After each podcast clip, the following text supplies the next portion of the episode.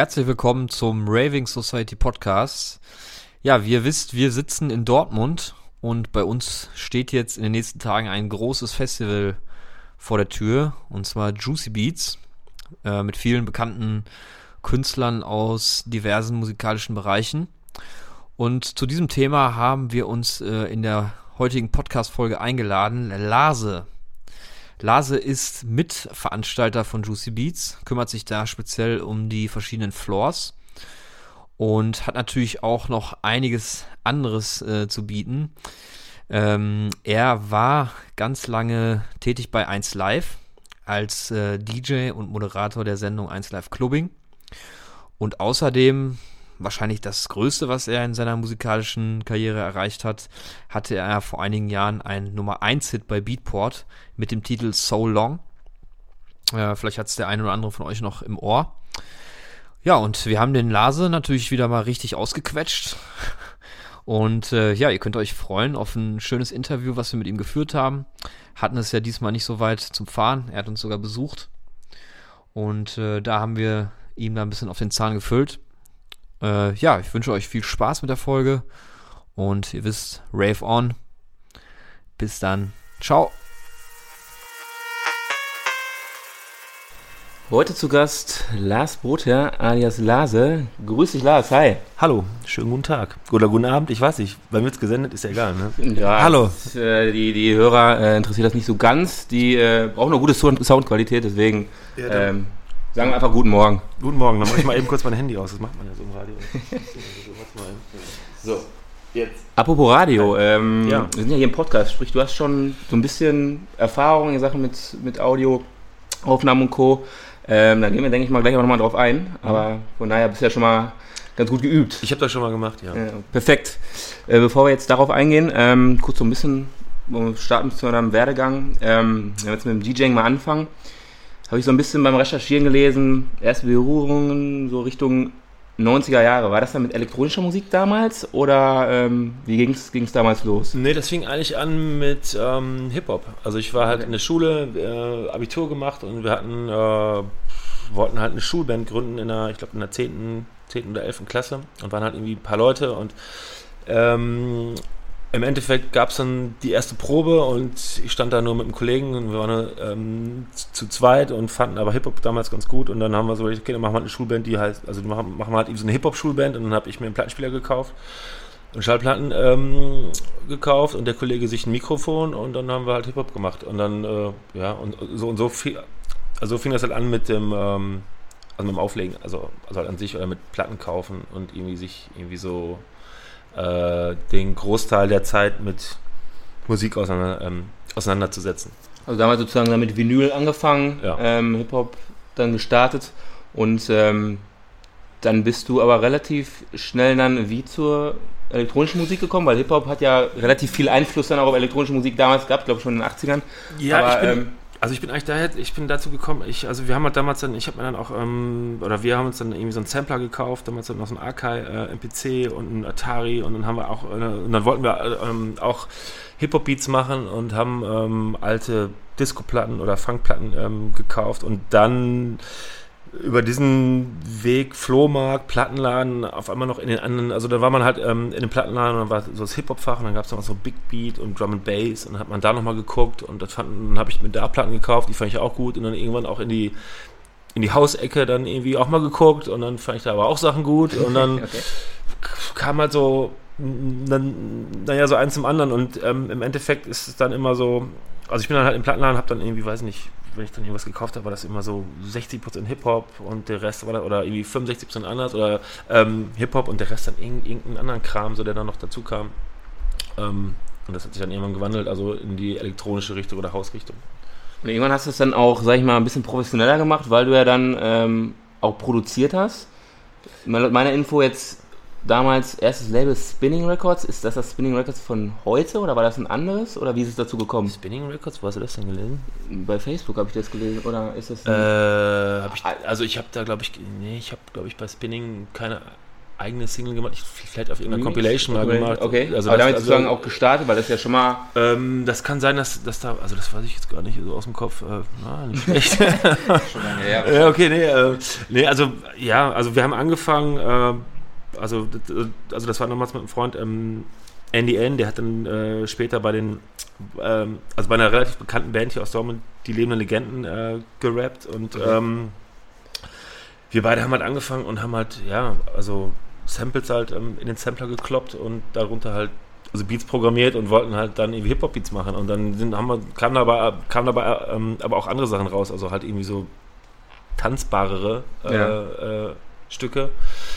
Das hatte aber alles nichts damit zu tun, dass man die halt später mal eben so verkaufen könnte. So, das war alles noch so ein bisschen sehr roh. Ähm, ich glaube, das ging halt los. Ich weiß gar nicht. Also, also das kam erst später. Also ich habe das auch irgendwie nicht. Ähm, also ich habe immer so nebenbei produziert, habe es aber glaube ich bis bis 2009 oder so irgendwie niemandem vorgespielt, so richtig. So, also halt irgendwie Achso, nur für dich selber so ein bisschen... aus der Industrie, äh, sagen wir es mal so. okay. Also, dass ich sage, ey, ich habe hier, ne, ich hab hier Musik, so, die könnte man sogar rausbringen. Also das habe ich irgendwie nie gemacht, aber das, also es kam erst ganz spät. Ähm, Ja. ja. Okay, also sprich, ähm, ich sag mal, wenn wir dann noch ein bisschen zurückgehen ähm, bezüglich ähm, Produktion, sind dann später gekommen, dann hast du ja mit deiner 1 Live-Sendung ähm, aber schon Anfang der 2000er dann, glaube ich, angefangen. Ne? So 2000 um den Dreh? war Ja, das? genau. genau. Wir haben im September 2000, äh, also hatten wir die erste Sendung, ähm, 1 Live Clubbing und ähm, Mike Litt und ich und haben das dann 15 Jahre gemacht, jeden Freitag, bis April 2015, glaube ich. Aber es ist durch euch sozusagen ins Leben gerufen worden, sprich 1 Live hat sich überlegt, ich möchte jetzt mal das mit elektronischer Musik machen und, ähm, oder wie ist es dazu gekommen, dass ähm, 1 Live das sozusagen dann ins Leben gerufen hat oder gab es das vorher schon? Also es gab aus der Redaktion gab es halt das Konzept, dass man halt äh, den, den Freitagabend bei 1 Live neu machen wollte und ähm, das Konzept äh, lautete grob, okay, wir versuchen halt, ähm, ja, wie soll ich sagen, Clubmusik abzubilden in einer Form von einem, einem DJ und, ähm, und einen Host, die halt im Studio sitzen und dazu gab es noch so ein Special, äh, ähm, dass man praktisch in der Stunde von 23 bis 24 Uhr ähm, noch einen jungen deutschen Buchautor einlädt, äh, Autorin einlädt, ähm, die im Rahmen von dieser Show äh, auch noch halt ihr neues Buch vorstellen äh, könnten. Vor Live-Publikum. Und ich sollte das Ganze dann auch noch ähm, mit ihm so Musik untermalen. Dann hat man immer so Interviewteil und dann wieder eben dann, also halt eben so eine Lesung, Interview und das Ganze halt irgendwie in so ein Freitagabend-Feeling äh, ja, zu, zu transportieren. Und das war halt irgendwie so der Plan ähm, der Redaktion. Und Mike war ja schon mal eins live. Ähm, und er war halt vorgesehen als, als Moderator für diese Sendung und die suchten halt noch einen DJ. Und dann hatten sie irgendwie keinen gefunden oder oder hatten ein paar zur Auswahl und irgendwie durch Höcksken auf Stöcksken, vier Ecken, äh, kamen die irgendwie auf mich und dann habe äh, ich mich da beworben quasi. Also ich habe mich dann vorher mit Mike ähm, getroffen einmal. Der Abend ist dann auch lange geendet, irgendwie bei irgendwie ein paar Bier und das war halt irgendwie sehr lustig und, ähm, und wir haben uns direkt ähm, auf Anhieb top verstanden ähm, und habe ich mich dann halt eben so beworben, also offiziell und im Endeffekt haben sie mich dann halt genommen und wir haben die erste Sendung gemacht, ich glaube im September dann, äh, ja, 2000. Und seitdem dann an 15 Jahren, sprich, ich sag mal, so die Idee des Clubbings oder des Einzelclubbings, hat sich das dann, ich sag mal, musikalisch so ein bisschen gewandelt oder auch vom Konzept her? Sprich, dass ihr. Also das Konzept, das Konzept irgendwie blieb eigentlich relativ gleich. Also wir hatten von 20 Uhr bis 23 Uhr eine ganz, ich sag jetzt mal, ganz normale Freitagabend Wochenendshow, wo wir halt äh, Musik gespielt haben äh, aus allen möglichen Genres, also, also jetzt nicht aus allen möglichen, aber so Hip-Hop, also alles, was halt in den Clubs lief. Also äh, meistens House und ab und zu ein bisschen Hip-Hop. Ähm, Ja. ähm, auch ein paar Klassiker waren dabei. Ähm, und in diesen ersten drei Stunden haben wir, ähm, also hatten wir Schalten dann irgendwie halt in Clubs, äh, zu Partys, zu Konzerten ähm, und äh, haben ein bisschen blödes Zeug auch geredet. Also es war halt relativ entspannt und relativ, äh, ja, also das sollte jetzt keine äh, absolute Hochkultur werden, äh, sondern das war einfach, also dass die Leute sich praktisch äh, fertig machen für eine Party, ähm, die Arbeit hinter sich lassen und ins Wochenende starten und irgendwie dann eine gute Zeit haben. Und dann gab es halt von 23 bis 24 Uhr gab es halt die, diese Lesung, wo wir halt ähm, dann einen Gastautor hatten, der dann auch vor Publikum, wir hatten dann irgendwie bei 1 Live, äh, damals in Köln, ähm, so ein kleines kleines Café direkt, also es war halt unsere Cafeteria quasi. Und äh, da gab es dann halt ein zweites Setup und dann sind wir halt gewechselt dann von um 23 Uhr, also aus dem Studio dann in dieses Café und da saßen halt dann irgendwie 100 Leute, äh, die konnten die Karten gewinnen und dann haben wir da diese Lesestunde gemacht. Und von 0 bis 1 Uhr habe ich dann noch einen Mix gemacht, äh, ohne Gequatsche und ähm, dann kam Jürgen Domi an. Den es ja leider jetzt auch nicht mehr gibt. Den gibt es auch nicht. Ja, Deswegen- den den gibt es noch, aber der macht keine Das stimmt, der macht keine Sendung mehr, ne? Ja. Das, ähm, ja, ging dann damals eine Ära zu Ende, beziehungsweise 2015 und der hat jetzt auch, glaube ich, ja irgendwann, Nee, äh, das ist noch, glaube ich, anderthalb Jahre später und das ist er dann auch, hat er noch aufgehört.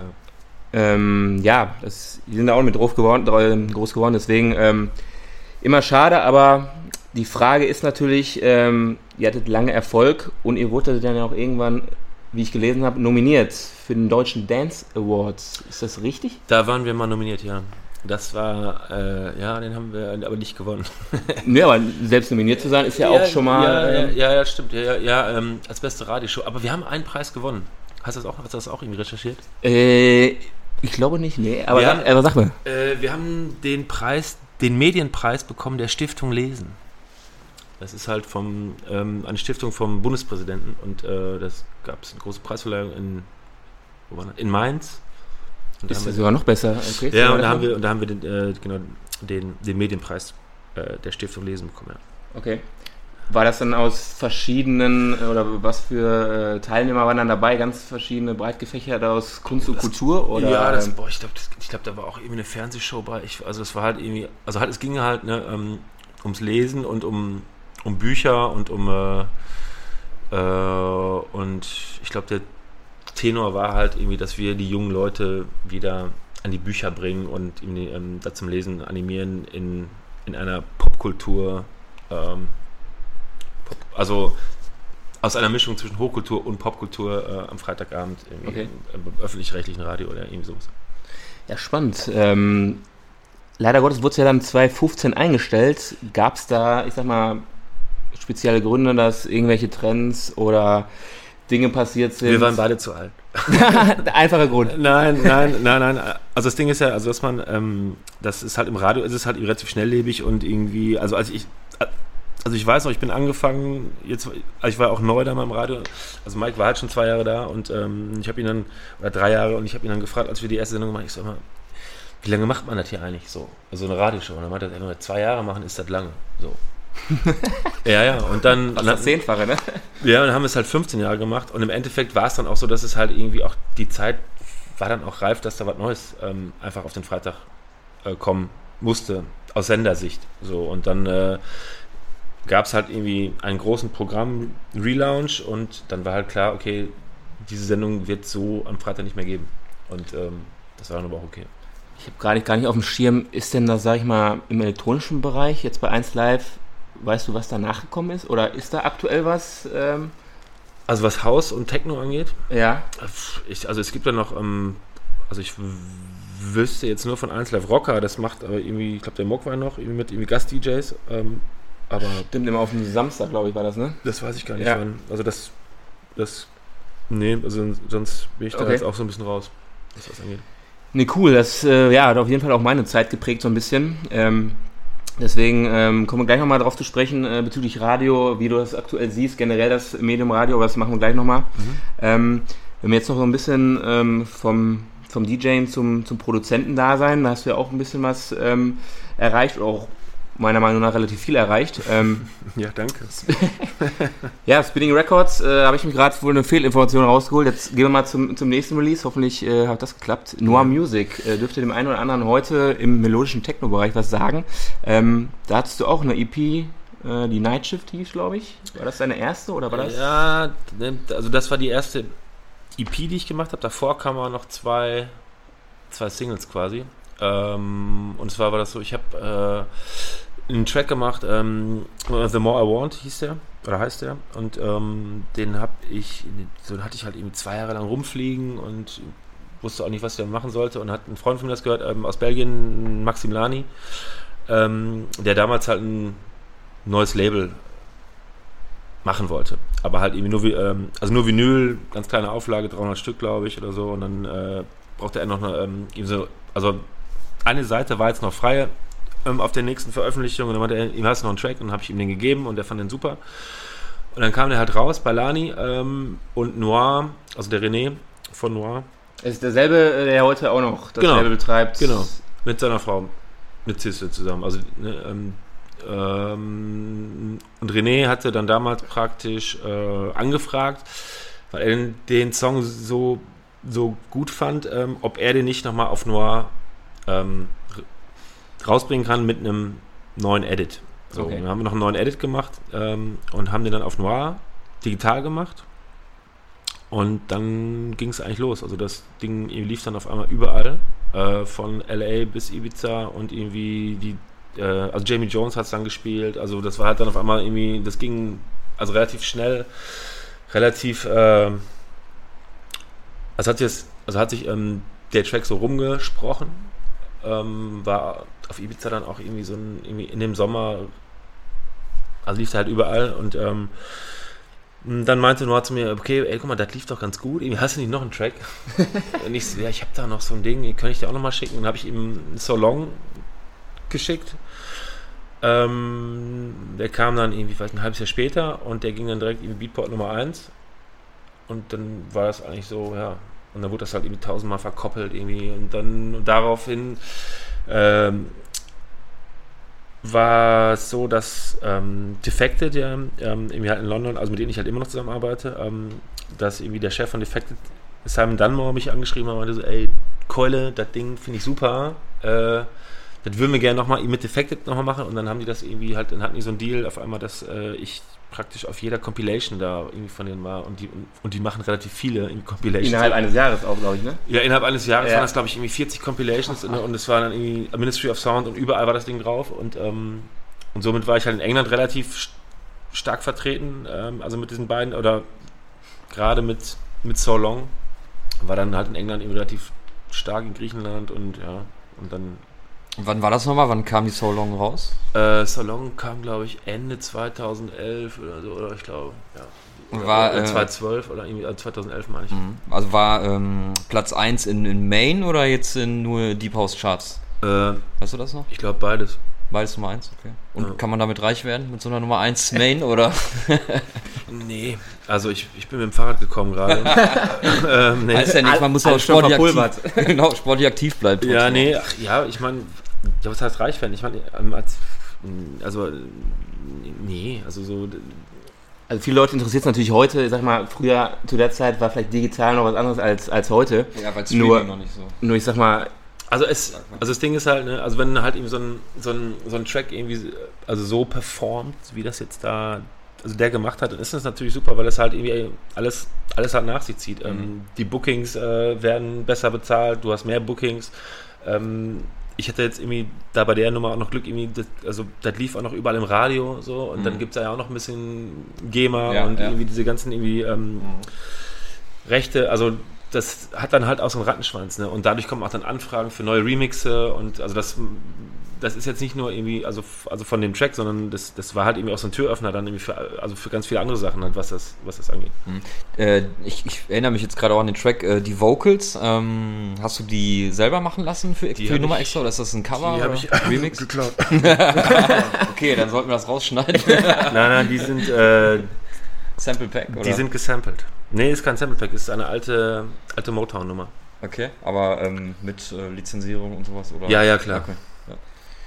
hat das denn dann auch generell dann, sag ich mal, so einen, äh, so einen Hebel in Sachen Touring gehabt, dass du dann auch äh, Auftritte, ich sag Ja, mal, klar. weltweit, europaweit, ähm, kannst du da so ein bisschen Genau. aus dem Nähkästchen plaudern, was, wie du da, ähm, sag ich mal, dann unterwegs warst?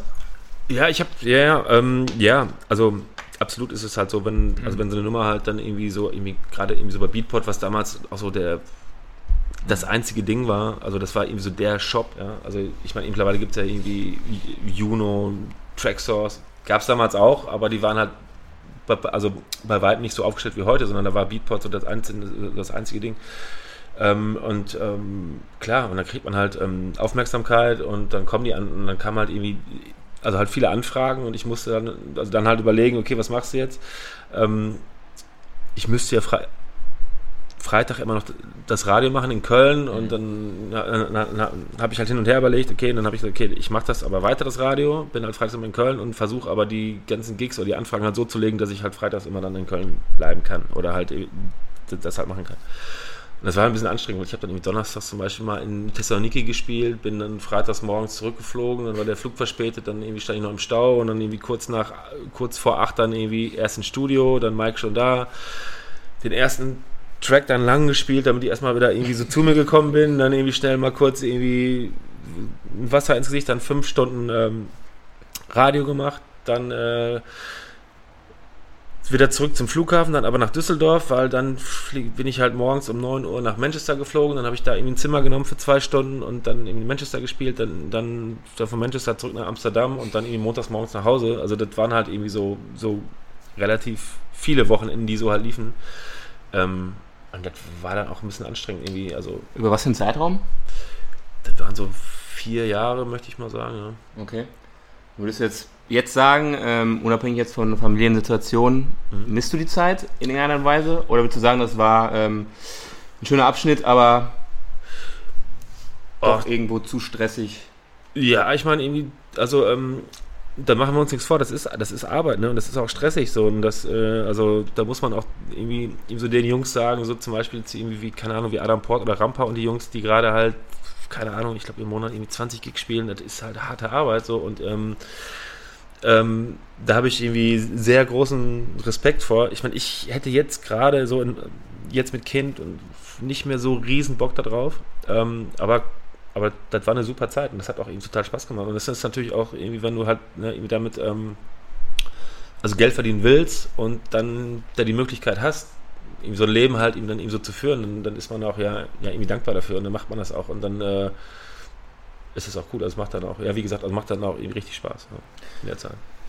Bezüglich ähm, ja, Produzentendasein und Releases, ähm, hast du ja, glaube ich, mittlerweile, wenn ich mich täusche, auch ein eigenes Label habe ich nicht, nee. Nicht mehr? Oder? Hatte ich noch nie. Nee? Nee. Habe ich auch gelesen, äh, wo ganz meine Informationen sind. Soul hatte ich jetzt mal äh, gelesen. Das ist nicht mein eigenes Label, nein, nein, nein, nein. Sondern, das war? Nein, das ist das Label von ähm, Chopstick und John John äh, und Fritz Kalkbrenner. Und, okay. die, und, die, sind in Berlin. Und ähm, nee, nee, also das ist nicht mein, das ist nicht mein Label. Also äh, ich bin da immer noch, also ich bin mit den Jungs irgendwie sehr irgendwie eng. Ja. Ähm, ich habe da zwei EPs gemacht und ein paar Tracks veröffentlicht auf, äh, auf den Compilation. Okay.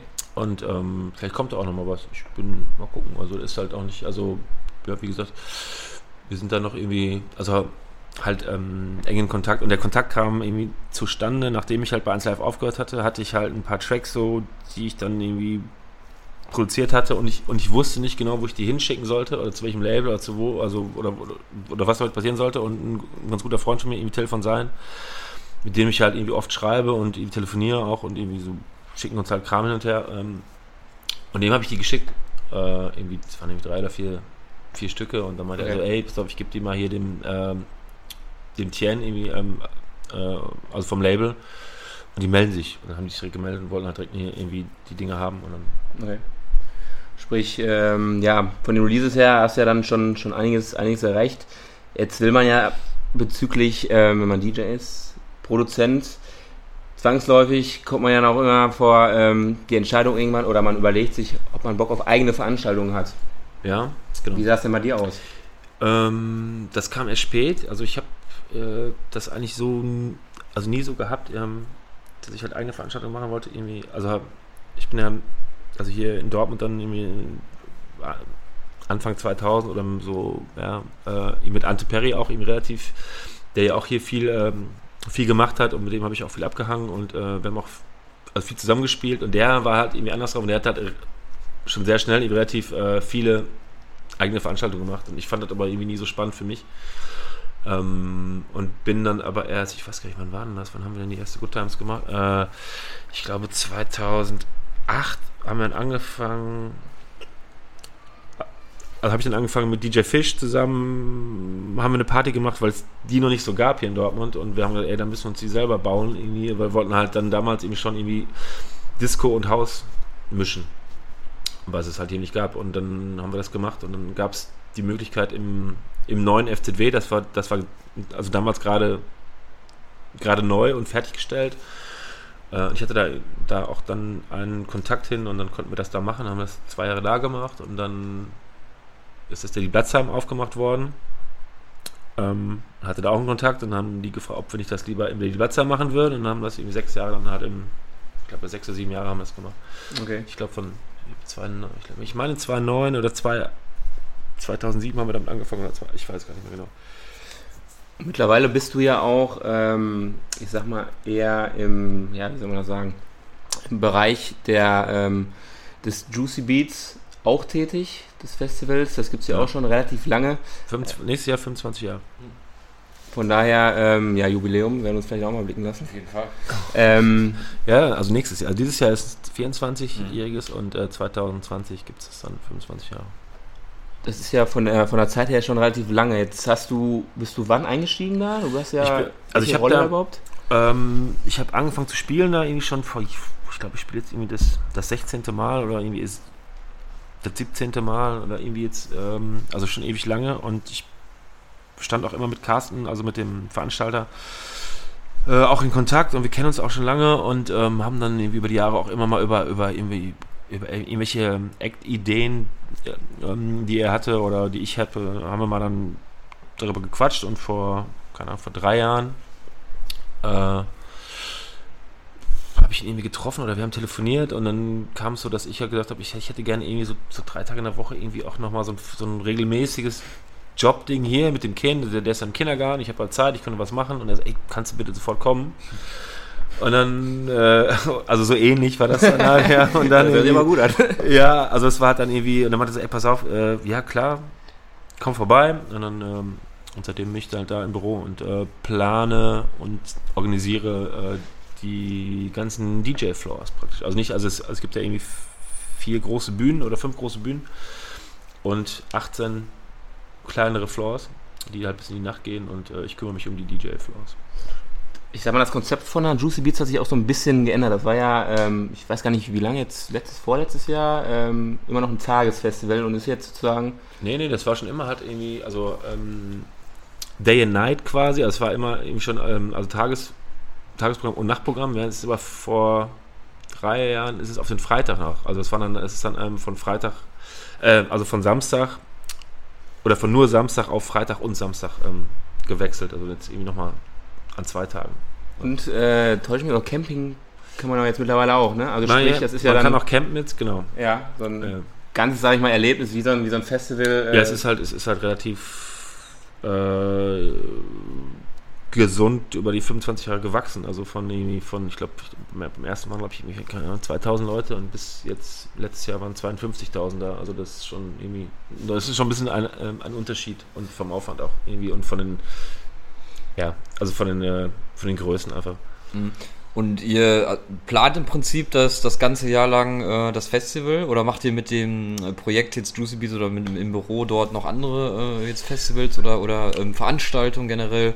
Oder ist wirklich da der Hauptfokus oder, oder die ganze Planung geht einfach in Juicy Beats in dieses große Festival dann rein, oder? Genau, also, also das Ding ist halt, dass, dass das, das, ähm, das, das, das, Fe ähm, wie soll ich sagen, das, das feste Büro ist jetzt auch nicht so riesig, also nicht, äh, das sind also nicht so viele Leute, es sind halt äh, sechs, sieben Leute, äh, die halt das ganze Jahr daran arbeiten und dann jetzt im Endeffekt dann halt doch noch mehr dazukommen, also je, je näher es ans, ans Festival ähm, ranrückt, aber ähm, ja, genau. Und von daher ist es halt so, dass wir da schon das ganze Jahr an diesen beiden Tagen arbeiten quasi. Hm. Also das Ding ist jetzt, also jetzt bei den großen Acts, äh, die halt auf der auf, ähm, auf der Mainstage spielen, die musst du ja jetzt schon Ja, für nächstes Jahr schon gebucht haben quasi. Also das ist ja eine, also halt, also halt ein sehr äh, langer Vorlauf einfach so. Wen habt ihr da? An Mai Kantereit ist äh, wieder Genau, dabei? Kleiner ist dieses Jahr am Freitagabend für Mainstage ähm, Annemal Kantrad, ja. Ja. Aber wir haben auch Hip-Hop-Sachen, Dennemann, Bowser, UFO, äh, Finch Asozial. Für die Hausleute haben wir zum Beispiel Freitag parallel zu ähm, Annemal Kantrad Clapton auf der, Oh. auf der Second Mainstage. Ähm, ja.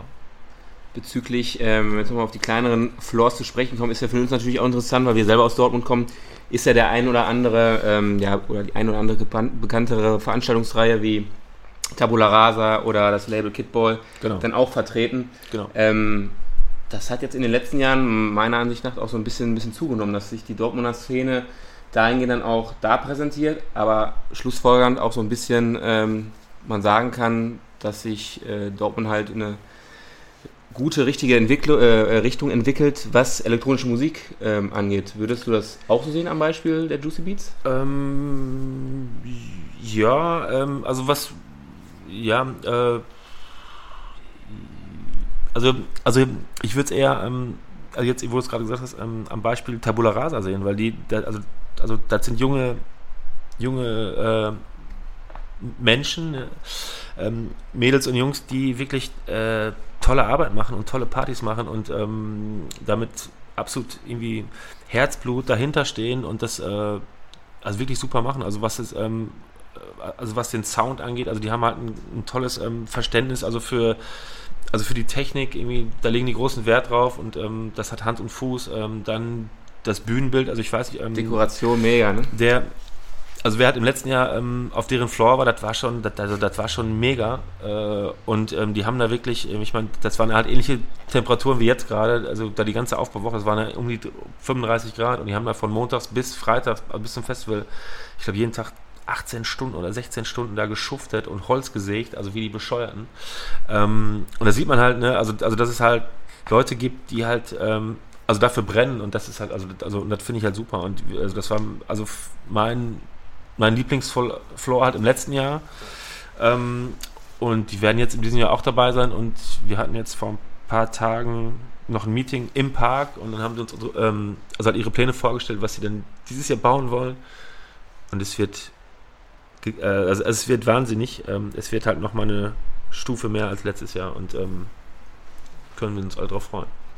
Ansonsten ähm, gibt es ja Kitballer noch. Der, ja. ähm, wen habt ihr sonst noch elektronisch ähm, als, als Floors dann da? Und Lady Blatzheim ist ja noch äh, praktisch ähm, ein Hausfloor und vorne vorm Schürmanns machen wir äh, auch äh, Haus praktisch die ganze Zeit mit, mit ähm, Musti ist da zum Beispiel. Ja. Der spielt tagsüber, oben spielt äh, Phil Fullner und ich spiele dann noch äh, ganz, ganz am Ende. Ähm, Im Daddy Blatzheim, dann haben wir den Reggae Floor, der ist, äh, der ist oben äh, elektronisch mit Kickball. Drum and Bass ist halt in den Kaffeewasserbecken. Ähm, wir haben noch ähm, Deep and Dance, ist nochmal so eine Partyreihe hier, ähm, auch aus Dortmund. Äh, da spielt äh, zum Beispiel Ian Pooley und Amber Room, ah, was okay. natürlich auch irgendwie Top-Acts sind. Ähm, tagsüber, wen haben wir noch? Ich muss mal gerade mal so den Park durchlaufen. äh, Hip-Hop haben wir relativ viel vertreten dieses Jahr auch wieder. Ähm, ja, also so die Haus, also Hausfloors sind ähm, Tabula Rasa, die Blatzheim, Schürmanns draußen, also Form der die Blatzheim, Kidball natürlich, die sich auch über die Jahre halt, irgendwie ist das halt irgendwie so ein Selbstläufer geworden, das Ding ist halt bumsvoll, mhm. wenn die Türen aufgehen und das läuft halt super. Also Leute also freuen sich ja jedes Jahr und ich glaube, ich kenne auch ganz viele Leute, die nur dahin gehen ja. ne, und in andere bezahlen und irgendwie nur ähm, am Kidball-Floor bleiben. Ähm, äh, Deep in Dance, genau. Ähm, nee, cool, ja, nee, beispielsweise Kidball, das ist, äh, finde ich ja beispielsweise auch ähm, äh, ein Label, das sich das auch erarbeitet hat und ähm, auch, finde ich, für Dortmund steht, was elektronische Musik angeht. Ähm, Absolut, ja. Wenn man jetzt noch ein bisschen mal ähm, zurückschaut, ähm, wie würdest du denn die Entwicklung von Dortmund jetzt sehen, was elektronische Musik angeht? Ich sag mal, von den letzten fünf Jahren bis jetzt, ähm, was beispielsweise Clubkonzepte angeht, Veranstaltungen, ähm, du hast ja gerade schon mal Tabula Rasa angesprochen, die gibt es ja auch schon länger. Ähm, Findest du das gut? Äh, siehst du da eine positive Entwicklung, gerade auch im Hintergrund Clubsterben in den Nachbarstädten wie Essen, Wuppertal und Co.?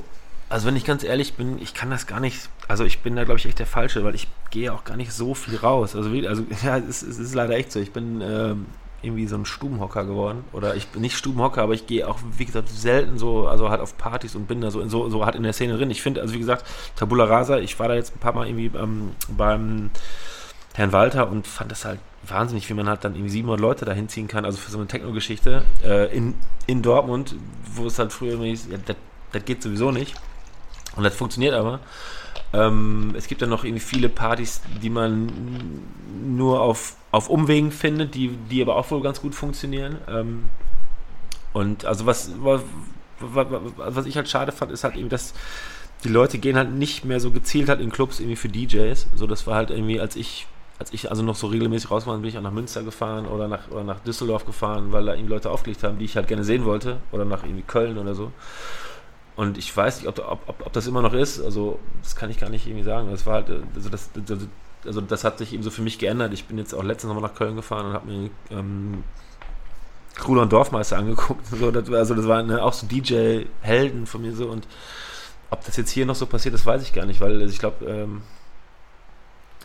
die, diese Party, Partykonzepte, also ich habe, also ein guter Freund von mir ist ähm, ähm, in der Oma Doris und äh, ich kenne das, also ich, also ich kriege es damit irgendwie, irgendwie vom Booking und das ist halt schwieriger geworden über, über die Jahre, das ist, dass man halt die Gagen halt, die muss man ja auch irgendwie wieder reinspielen quasi und das ist relativ anstrengend und äh, auf die Dauer nicht mehr so machbar wie vielleicht in den, also noch vor zehn Jahren. Welche Veranstaltung macht ihr in der Oma Doris? Äh, der macht die Oma Doris. Ach so, der Ben meinst du? genau. Ach so, okay. Ja, ja. Ja, machen wir ja selber auch. Äh, haben wir auch eine Veranstaltung letztens gemacht, deswegen, ähm, ja, Top-Laden auf jeden Fall. Aber Ja, super. sowas, sowas wie, ähm, wie er dann halt macht, auch damals, das ist Tanzcafé Hösels, gibt es ja auch schon mega lange, Ja. dass das so lange hält, mit so einer coolen Location, das ist, ähm, Ja, das ist, ja, das ist, also das, ne, das ist auch schwierig und eben viel Arbeit. Und ähm, also ich, also ich glaube halt nur, dass es halt vor zehn Jahren wahrscheinlich was, ne, was man, ne, eben so Bookings, wenn man sagt, okay, ich buche jetzt den aus London oder ich buche den jetzt aus, keine Ahnung wo, ähm, das muss man alles bezahlen und dann muss man aber auch sehen, okay, irgendwie kann ich das hier machen, irgendwie kann ich das irgendwie, ähm, also refinanzieren, also kommen die Leute und äh, lohnt sich das für mich oder mache ich das einfach nur, weil ich jetzt Geld irgendwie verbrennen will, so und, also, und dann muss man halt, und ich glaube, das hat sich so ein bisschen, also das war halt, das ist halt schwieriger geworden, auf jeden Fall über, über die Jahre. Und jetzt mittlerweile, ähm, ich weiß auch nicht irgendwie, da woran es liegt, ob das halt irgendwie, ob die Residents einfach irgendwie, ob es irgendwie so eine Phase gab, wo es halt hieß, ey, wir brauchen gar keine Residents mehr und und heute wäre es halt schön, irgendwie hätte man die noch, dass, man- dass man eben so, ne, irgendwie so, da die Partys einfach, einfach durchlaufen lassen könnte. Ähm, also schwierig. es ist mehr zum Risikogeschäft äh, geworden, wenn man es so sagen will. Sprich, ähm, Ja, Risiko ist teilweise höher, dass man dann auf die Fresse fliegen kann, aber ähm, ja trotzdem Also ich glaube, dass sich das gar nicht mehr lohnt. Also dass man sagt, irgendwie halt, ich muss jetzt den, den, den oder den Typen gar nicht mehr buchen, weil ich kann auch jetzt einen guten Typen hier ähm, aus Dortmund haben und die Party und ich mache halt einfach jetzt irgendwie 3 Euro Eintritt und es ist halt, ich habe dann aber dann irgendwie eine Party anstatt irgendwie 12 Euro Eintritt, wenn jetzt der und der kommt, der und der Name kommt. Und dann kommt aber keiner von den Gästen. Also das ist halt, man muss das irgendwie so, das ist schwierig. Also oder schwieriger geworden über die letzten Jahre, glaube ich. Aber ich bin da, wie gesagt, ich bin äh, ich bin da auch nicht so drin. Ganz ehrlich, ich bin da äh, eher so der falsche Ansprechpartner, also von der Veranstalterseite. Wenn wir jetzt nochmal zum, zum Radio zurückgehen, ähm, ich sag mal, wir sind jetzt in einem Podcast, ähm, ist ja irgendwo Parallelen auch zum Radio zu erkennen. Ja. Siehst du das Medium Radio ähm, als zukunftsfähig generell für Musik? Würde ich eher nicht, also würde ich eher verneinen, sagen wir es mal so. Ähm, ja, also das ist, ne, ich meine, durch die, durch die Medien und durch äh, Soundcloud, Spotify, was, was es nicht alles gibt, ähm, ist es halt so, dass, äh, ja, ich meine, ne, also das hört sich jetzt auch so irgendwie an, ne, wie der alte Opa, der jetzt darüber spricht, so, aber ich habe das, wie gesagt, als ich das eben gehört habe, ne, habe ich das halt eben, also also Radiosendung halt also noch auf Tape mitgeschnitten, so das ist ja auch schon urlange her, ne, irgendwie und dann so, wenn ich jetzt irgendwie heute sage, ich will jetzt halt eine äh, Hip-Hop-Show hören, dann kann ich irgendwie ins Netz gehen oder mir Spotify listen und dann habe ich irgendwie 100 Stunden feinsten Hip-Hop.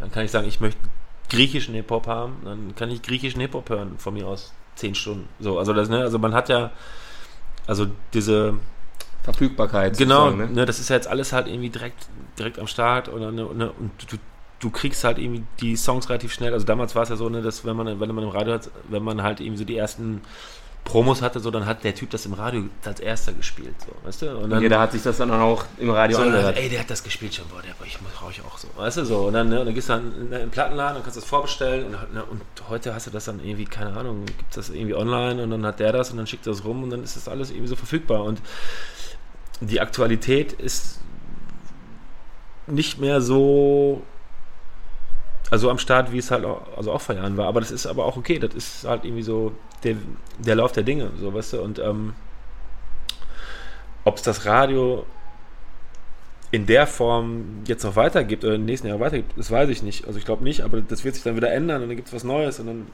also ist ja immer so. Ne? Internetradio, bin ich auch mit groß geworden damals noch. Ähm, frage mich auch teilweise, ob, ob das äh, mal eine Alternative ist, weil äh, viele Sachen kann man natürlich dann auch auf dem Handy hören. Und ja, digital, äh, ich meine, guck mal zum Beispiel, Digitalradio ist ja so, ne? Also wenn du jetzt irgendwie sagen wir mal, du willst äh, oder du bist auf Ibiza und dann bist, bist du da früher und hast du dein kleines Radio mitgenommen, weil du wolltest am Strand liegen und ähm, Ibiza Global Radio hören. Also die Mixe dann irgendwie von Karl Cox aus dem Pascha so. Ja, heute kannst du das auf deinem Handy. So, dann holst du die App von Ibiza Global Radio, machst Play und dann läuft das irgendwie auch bei dir in. Hier an der, äh, im Kreuzfeld, weißt ja. du, so, ja. So, das ist, ne, und das ist halt irgendwie alles verfügbar. Und das, ich meine, ich mein, das ist ja super. Ja? Also da müssen wir uns ja nichts vormachen. Das ist ja, das ist ja total gut. Aber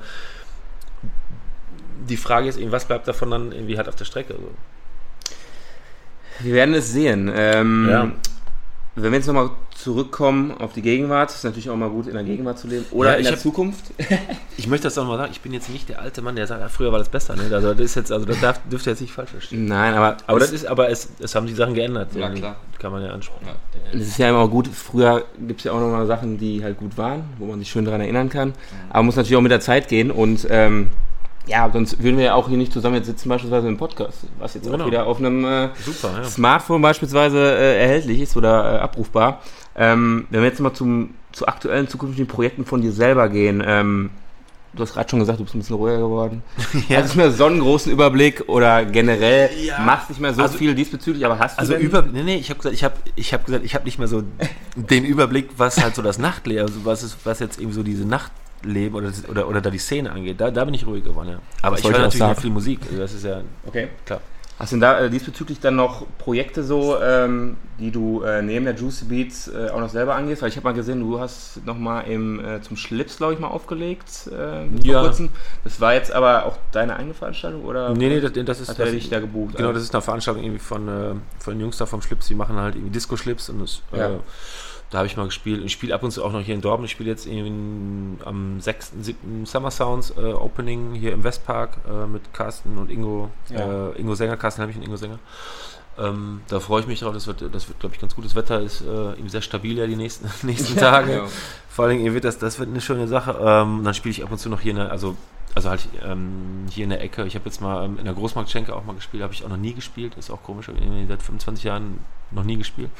Das war auch cool und ähm, mache auch wieder ein bisschen vermehrter halt Musik im Studio. Und habe jetzt irgendwie, jetzt kommen drei, drei Remixe kommen jetzt raus. Auf Glitterbox kommt jetzt der ist am 12.07. kommt der. Ähm, dann kommt einer auf Defected. Ich glaube, der kommt dann irgendwie im cool. September und noch einer auf O Stockholm. Das ist so ein schwedisches Label. Da kommt auch noch einer. Und dann sitze ich gerade noch an so einer EP und gucken, dass ich da fertig mache. Mache noch einen Mix gerade für, für Freunde von mir aus Essen. Und äh, ja, also ich mache halt jetzt irgendwie wieder ein bisschen mehr Musik auch. Da steht auch noch einiges in der Pipeline jetzt für dieses Jahr. Also der, ich sag mal, der Podcast jetzt für dich, also die, die Infos für die, für die Hörer wäre dann so September, weil der kommt jetzt ein bisschen später raus, der Podcast. Ja. Ähm, also alle, die dann Bock haben, bei Lase mal ein bisschen wieder was zu hören. Genau. Ab September, Defected auf Spotify, genau. Soundcloud, überall. Genau, überall. Social hören. Media wird es auch irgendwie, klar, ist das dann überall am Start. Und cool, cool. Okay. Ähm, ja, zum Schluss, äh, du hast jetzt selber gerade gesagt, oder du hast gesagt, als alter Hase ähm, schon viel erlebt und ähm, jetzt wollte ich mal den alten Hasen fragen, ob er denn eine witzige Story aus seiner Karriere, aus seinem DJ-Veranstaltungsdasein den Hörern uns mitteilen kann, wo der ein oder andere schmunzeln, geschockt sein kann oder sich einfach freut, dass er was Schönes hört zum Ende des, des Podcasts. Witz, eine witzige Story. Was ist denn jetzt eine witzige Story? Jetzt Vom Tourleben beispielsweise. Ja, ja, Irgendwo aus Dortmund. Oder auf einem illegalen Rave in der Nordstadt oder. Ja, ey, boah, ich, da, boah, das, da erwischte mich auch. Ich muss mal ganz kurz. Ähm, ja, ey, witzige Geschichten. Boah, da wüsste ich jetzt so auf Anhieb. Muss auch nicht witzig sein, kann auch peinlich sein. Ja, peinlich. ja, da gibt es einige von, aber die habe ich alle vergessen, glaube ich. Ja. ähm, Also, es, also, also witzig war die jetzt nicht. Also ich habe, wir haben mal, äh, also, das ist, also, die, also die fällt mir jetzt gerade, ich weiß auch warum nicht, warum ich jetzt auf witzig komme und jetzt, und jetzt mir die Geschichte anfällt. Also mir hat man mal irgendwie, also kurz vor der Sendung, wir haben äh, Clubbing on Tour gemacht. Das war also, also, mit, also mit der Radioshow und ähm, wir waren äh, dann immer so, also ein Freitag, ein Freitag im Monat auf Tour und haben dann praktisch von äh, aus einer Stadt, aus dem Sektor irgendwie ähm, ähm, gesendet und wir hatten so einen Doppeldeckerbus, so einen riesen 1 Live Doppeldeckerbus und da war unten ein, äh, ein Studio drin und davon aus haben wir gesendet. Und ich weiß noch, wir waren in Bielefeld mal irgendwann ähm, und kommen halt an, machen Soundcheck, äh, mit, also mit, also mit dem Techniker dann irgendwie, also mit dem Ü-Wagen und mussten alles dann checken und dann sind, bin ich mit Mike essen gegangen und wir kommen wieder vom Essen um 20 vor 8, also 8 Uhr von die Sendung, 20 vor 8 und meine Platten sind weg. Also meine komplette Plattentasche mit, äh, ich glaube, ein Laptop war nicht drin, aber also, also die komplette Plattentasche war einfach weg, geklaut. Also wusstest schon, dass sie äh, geklaut waren? Ja, ja, okay. genau. Ja, die waren einfach weg. Also das war, war alles weg. So und irgendwie, äh, so, was machst du da? Du hast ja in 20 Minuten musst du ja fünf Stunden füllen. irgendwie. Bei 1 Live. So, was ist, aber was machen wir jetzt so? Das war jetzt so ein bisschen so, okay, jetzt ist die. Pla okay, 20 Minuten Zeit.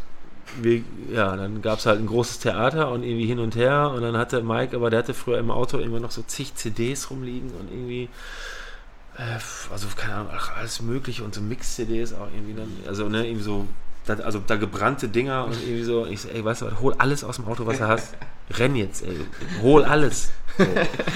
Dann hatte der sogar noch im Auto noch eine, also also eine Plattentasche, also ne, diese kleinen, diese, diese 30er Platten, auch noch so, ich ey, bring alles mit. Dann haben wir da so aus dem Nichts halt fünf Stunden Sendung gemacht, ohne dass ich halt irgendwie Nummern, ich meine, es ist ja, wir hatten halt das, also, also das schon auch, also dann irgendwie geplant vorher, so ungefähr die Abläufe. Das war natürlich alles hinfällig. Und dann haben wir halt so fünf Stunden so Freestyle-Radio gemacht. Mit, mit, also, oder ich habe das auch irgendwie so mit Sachen, die ich eigentlich gar nicht kannte. Und die Leute haben es gefeiert. Ja, die haben es gar nicht gewusst. ja, also, das ist ja noch besser eigentlich. Also, äh, ne, also ja, also, ähm, also den haben wir das natürlich nicht erzählt. Also, dass wir, hey, wir machen jetzt andere Show, wir, wollten, wir haben das einfach so profimäßig einfach abgeliefert ey, und das, das war aber, das war schon hart. So, und, ähm, und dann sind wir halt, dann war ich nach der Sendung nochmal durch, das war, das war, das war an so einem Park und dann habe ich die Kopfhörer irgendwie im Mülleimer gefunden, irgendwie diese Sennheiser-Dinger, die kosten auch 300 Euro. hat der, also der, die hat der Typ weggeschmissen, so. War ein Experte am Das war irgendwie, keine Ahnung, das war, er hat irgendwie so ein Vogel da die, die Plattentasche und hat die Kopfhörer weggeschmissen. Also, das, also so dumm muss man erstmal sein. Ähm, ja, und da waren, ja, so Platten waren natürlich alle weg und da fehlen mir die, also manche fehlen halt immer noch. Da denke ich so, ey, die habe ich doch. Und dann suche ich die und dann denke ich so, ach, die, ist, die war ja bestimmt dann da drin in der Kiste. Wie viele Platten hast du insgesamt? Boah, ich hatte mal so 10.000, habe dann aber jetzt im Zuge der, der, Umzüge oder jetzt irgendwie zweimal umgezogen und jetzt irgendwie vielleicht noch so die Hälfte. Also, also ich habe viel verkauft irgendwie und ähm, viel abgegeben und im Keller jetzt ganz viele und aber bei mir in der, in der Wohnung jetzt irgendwie weniger. Wenn du meinen Stapel hier vorne siehst, ich bin noch äh, am Anfang.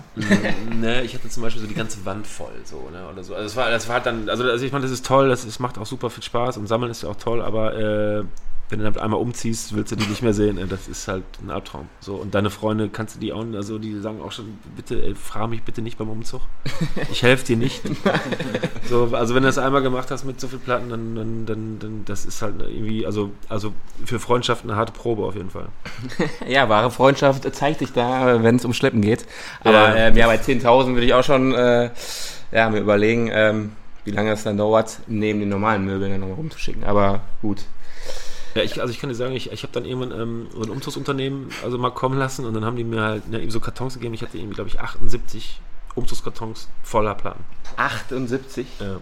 Das war, also, also das war aber dann so die Hoch, also das war dann echt so, die, so in der Phase, wo ich dann gesagt habe, okay, jetzt reicht es, muss auch ein, paar, muss auch ein bisschen ausmisten. Ja. Und dann habe ich relativ viel verkauft, also dann oder, oder also halt irgendwie oder abgegeben, verkauft, ähm, ja, und okay. dann das war auch dann okay.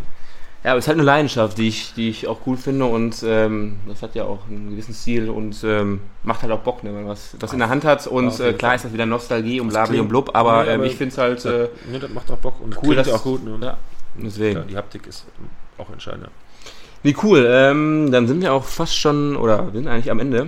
Ähm, würden an der Stelle erstmal sagen, ähm, ja, vielen Dank für deine Zeit, dass du dir eine Zeit genommen hast. Gerade ähm, natürlich auch immer coole Leute aus Dortmund dann nochmal ähm, mit in den Podcast zu holen, die was dazu erzählen haben und ähm, ja, so ein bisschen aus Dortmund heraus ähm, neue Sachen zu erfahren ähm, über, über verschiedene Leute, Persönlichkeiten und ähm, ja, ich hoffe, dass wir uns äh, nochmal sehen. Ich denke mal so zum Summer Sound DJ Picknick, ähm, wenn wir auch nochmal vorbeischneiden oder schauen ähm, bei gutem Wetter.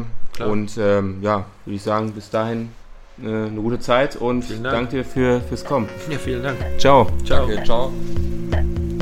等。